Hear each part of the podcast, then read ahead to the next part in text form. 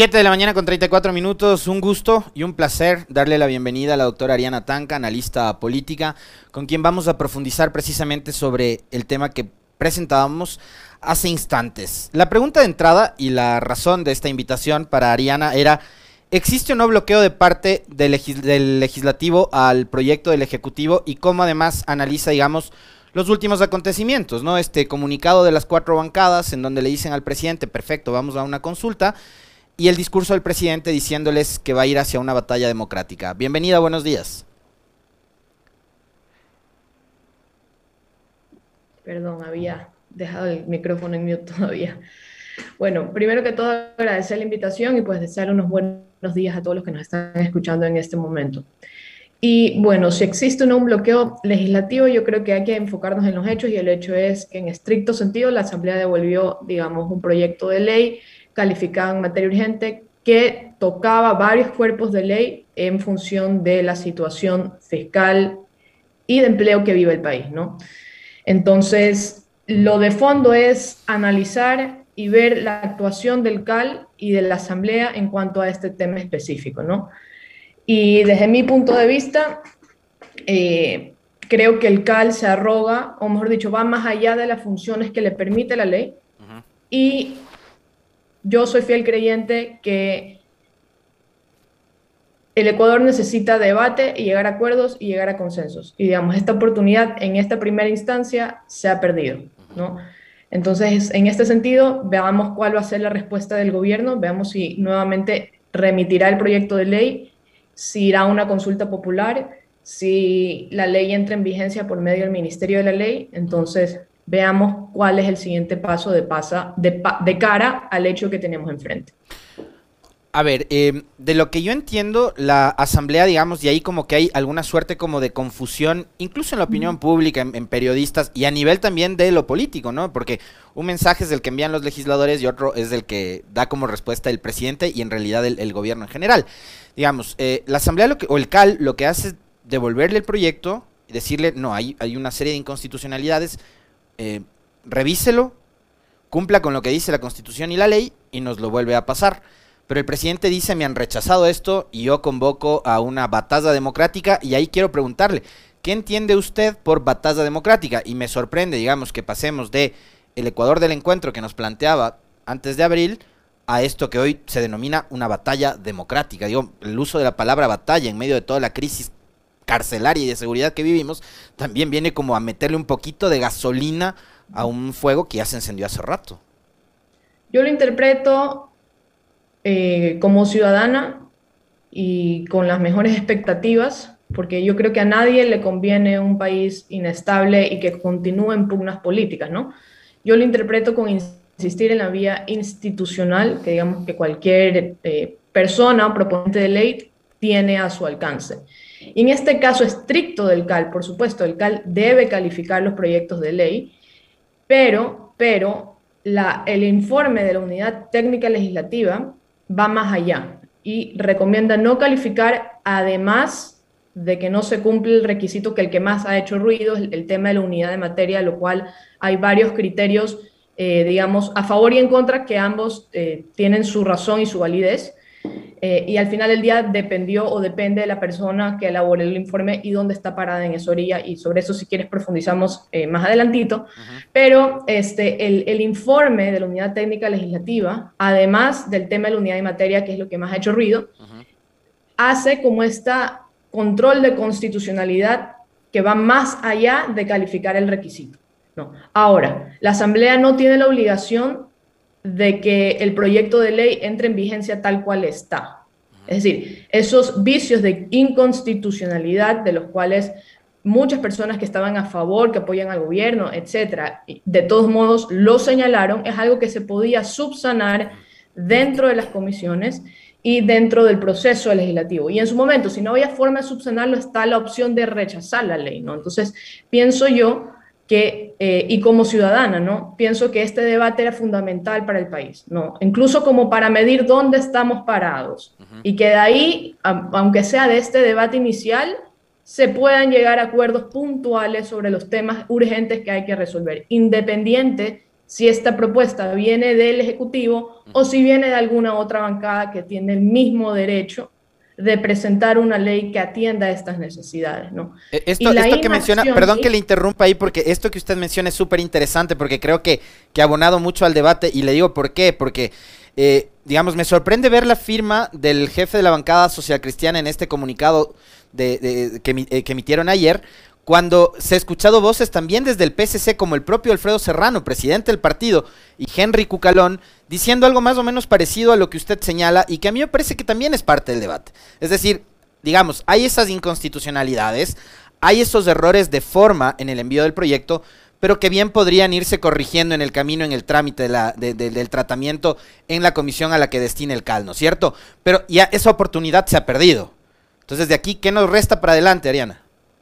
Bueno, eh, por parte del Ejecutivo tiene varias opciones. Eh, puede, de hecho, eh, mandar distintas leyes, de acuerdo a las, una de las recomendaciones que hace la Unidad Técnica Legislativa. puede esperar, digamos, el artículo 140 lo ampararía, digamos, a que entre por un Ministerio de la Ley.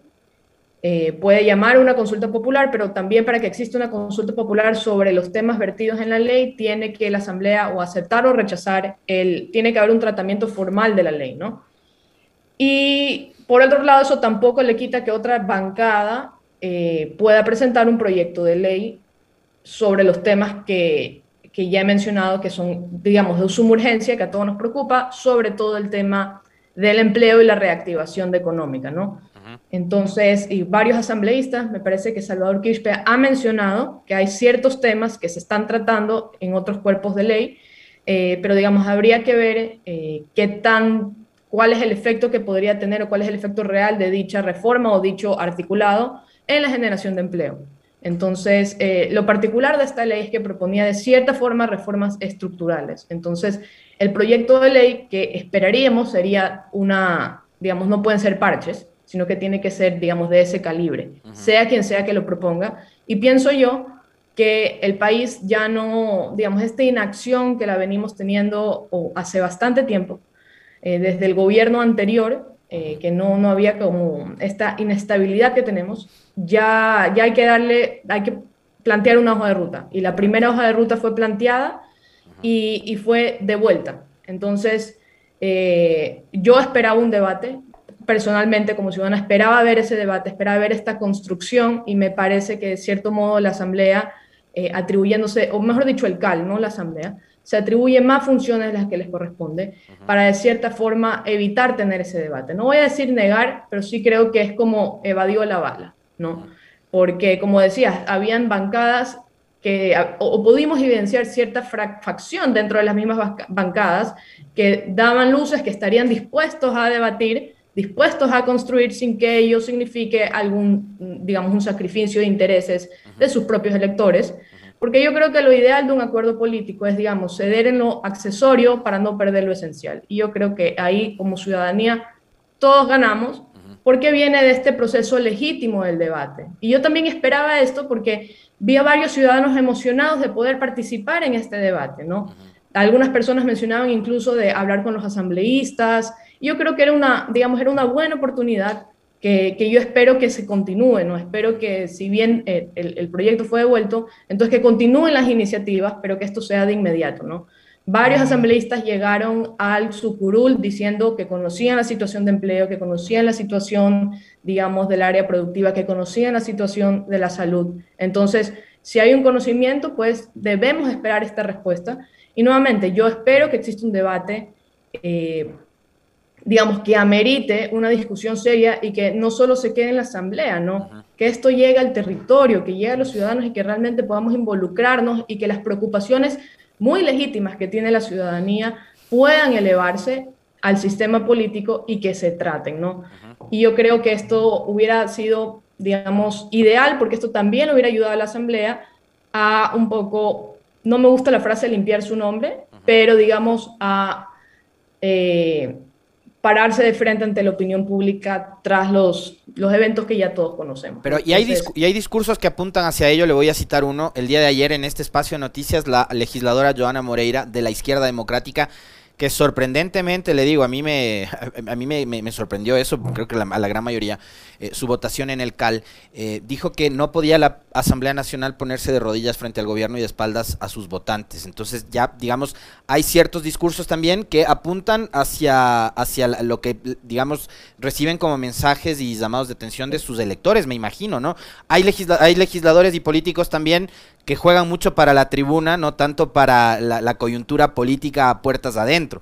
Eh, yo les citaba el caso del PSC, me parece que en Izquierda Democrática hay algo parecido, porque escuchábamos voces como Dalton Basigalupo, como el mismo Javier Herbas, la misma Vilma Andrade, que decían que era necesario debatir, pero finalmente Joana Moreira votó eh, a favor de que se devuelva la ley y fíjese usted también, Alejandro Jaramillo ha firmado eh, este comunicado de las bancadas. Ahora, volviendo al tema del comunicado y volviendo al tema de los acuerdos, porque además esta es la, real política, em, se nota la mano de Nebot y usted cree que esta postura que adopta hoy la Asamblea Nacional y estas cuatro bancadas, en donde está también el Partido Social Cristiano, tiene que ver con la probablemente muy mala jugada de Guillermo Lazo de pelearse con su aliado principal, que era Jaime Nebot?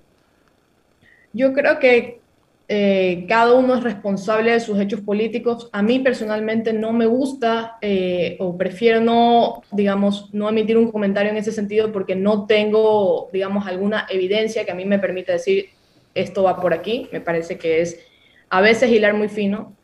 Eh, pero en ese sentido, creo que los operadores políticos eh, son importantes, em, porque, digamos, esto es lo que te consigue los votos en la Asamblea. Pero a su vez, pienso yo que el tema de los acuerdos y en teoría política es algo que, que son la base de la democracia. Y los acuerdos no tienen que ser escondidos, no tienen que ser bajo la mesa, pueden ser absolutamente públicos.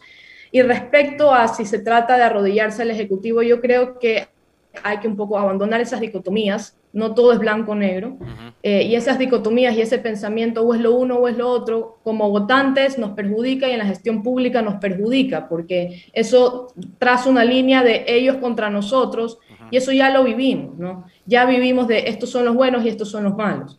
Y esa polarización en la opinión pública es lo que nos impide ver que hay grises y que hay formas en las que sí se puede trabajar y no se trata de arrodillarse y no le das la espalda a los electores. Y en estricto sentido, si nos vamos a las elecciones presidenciales que ya pasaron, ¿no? eso ya es un momento político, ahora estamos en otro momento político y hay que juzgarlo con lo que tenemos al frente. Y en ese sentido, los ecuatorianos también votaron por acuerdos, ¿no? Y en la asamblea del periodo anterior sale bastante desprestigiada. Entonces, ¿Cuál es la manera que un asambleísta, digamos, tiene para actuar? Legisla y fiscaliza. Y para legislar, la, mayor, la primera alianza de todos los asambleístas es el ciudadano. ¿no? Entonces, los acuerdos que se llegan no solo son, digamos, en Quito, en el, en, el plenario, pero también son en territorio. Yo creo que el trabajo en territorio es algo que se ha dejado hacer y es algo primordial, porque es ahí en el, es primer contacto que tú tienes con tu elector, no con lo que tú piensas que dice con tu elector, no con lo que tú lees en redes sociales que podría estar diciendo con tu elector, ¿no? Es tener una conversación honesta, escuchar y elevar. Y esto es una práctica que, por ejemplo, en Estados Unidos es bastante común. Y esto no se trata de poner a Estados Unidos como ejemplo democrático, ni mucho menos, pero sí se trata de ver estas buenas prácticas de su cultura política, que es momento que, les empecemos por lo menos a imitar. Y nuestro marco legal tiene muchísimos espacios de participación ciudadana y digamos que no son aprovechados. Entonces, además eh, del tema de que de arrodillarse, yo creo que es un discurso que no cabe, porque tampoco cabe que el país continúe en esta inacción. Y pienso yo que eh, hablar con otras bancadas es saludable, llegar a acuerdos es saludable, hablar con tus electores es saludable, porque hay que saber interpretar esas demandas que están en la sociedad. Esto es clave, esto es clave. Y ahí eh, usted ha abordado varios temas que me encantaría irlos desmenuzando. Lastimosamente el tiempo vuela, eh, porque está muy interesante la conversación. Usted ha dicho hay que salir de ese encuadre de la polarización, de los buenos, los malos, del correísmo, anticorreísmo Muy difícil si, por ejemplo, en la crisis carcelaria Fausto Cobo sigue hablando de que la culpa es de Correa. Muy difícil si ayer en los medios oficiales Carlos Vera dice que lo de las cárceles es una estrategia de, manejada desde Bélgica y que Correa quiere desestabilizar al, gobierno de Lazo desde Bélgica, eh, masacrando a la gente en, las cárceles. Entonces yo no entiendo cómo salimos de ahí si hay todavía esos aliados muy cercanos al presidente y al gobierno que manejan unos discursos totalmente radicales que no convocan para nada a la paz y al orden, por un lado. Por otro, diálogo, usted ha dicho diálogo. El problema es que ni la ministra Alexandra Vela ni el viceministro de gobierno se han acercado a ninguna de las otras bancadas. Nos lo han dicho aquí. Pachacuti, Izquierda Democrática, UNES. Sale a los medios de comunicación la señora Alexandra Vela y dice, nos vamos a reunir con UNES. Estuvo aquí a Guiñaga el otro día, la abogada Guiñaga, le preguntamos, ¿y hay llamada convocatoria? No, no nos han llamado a Pachacuti se han sentado a conversar con el gobierno, no, nadie nos va a conversar. Eh, la señora Moreira de la IDE, eh, ¿hay diálogo, hay puente con el Ejecutivo? No, no hay. Entonces, ¿cómo se encuentran? ¿Cómo dialogan si es que nadie genera esa cercanía, Ariana? Pienso yo que el gobierno se ha sentado a dialogar con, lo hemos visto, es público, ¿no? Eh, con varios dirigentes sociales, no, sí hay estas convocatorias. Ahora pienso yo que hay otro diálogo que que se está dejando a un lado y es el de las bancadas de cara a los ciudadanos. ¿no? Y esto incluye a todas las bancadas. Y esta es la clave, ¿no? Poder entender las preocupaciones del ciudadano, ¿no? ¿Qué están haciendo las bancadas para acercarse al territorio? ¿Qué están haciendo las bancadas? Eh, porque recordemos que el, sistema político también está compuesto, si bien por el Ejecutivo, también está en el Legislativo. Entonces, ¿qué están haciendo el Legislativo también para acercar esta discusión? Y ojo, que esto es parte de los procesos legislativos, la socialización de los proyectos de ley es un requisito.